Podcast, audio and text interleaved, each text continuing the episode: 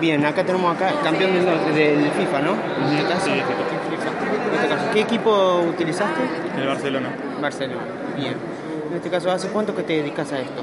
En realidad juego desde chico, siempre me gustó jugar a los juegos de fútbol y desde 6, 7 años siempre jugué al peso, al FIFA. ¿Y cómo recibías la opinión de parte de tu familia? ¿Cómo lo veían esto? Nada, ellos lo veían como un entretenimiento, igual que yo, y, y siempre me lo tomé así, o sea, para divertirme. ¿Cómo lo ves esto a futuro, lo de los deportes electrónicos?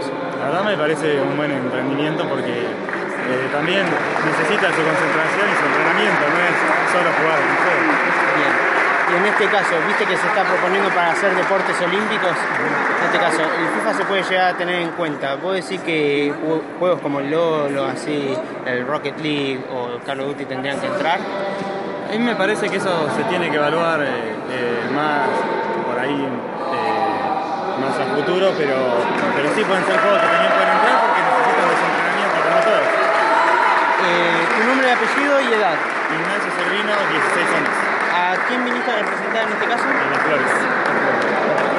Muchas gracias.